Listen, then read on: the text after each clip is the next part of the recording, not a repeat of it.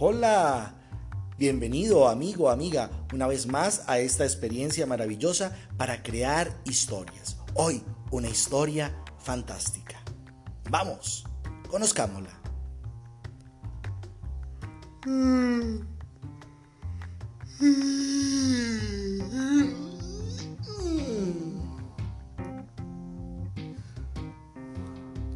Esta es la historia de Rodolfo. Un niño como todos, que acaba de despertar. Sí, a Rodolfo le gustan las flores, le gusta el sonido de los aves, le gusta jugar en la pradera verde y a veces le coge la tarde para ir a la escuela. Sí, Rodolfo es un niño como todos los demás. Rodolfo calza 65, mide 6 metros con 50.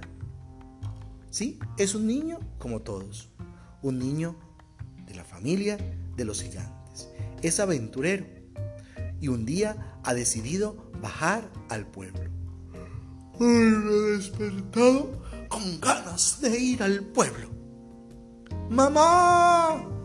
Quiero ir al pueblo, quiero conocer los otros niños. Su madre, muy preocupada, guardó silencio. Rodolfo se fue a hurtadillas. Abrió la puerta de su casa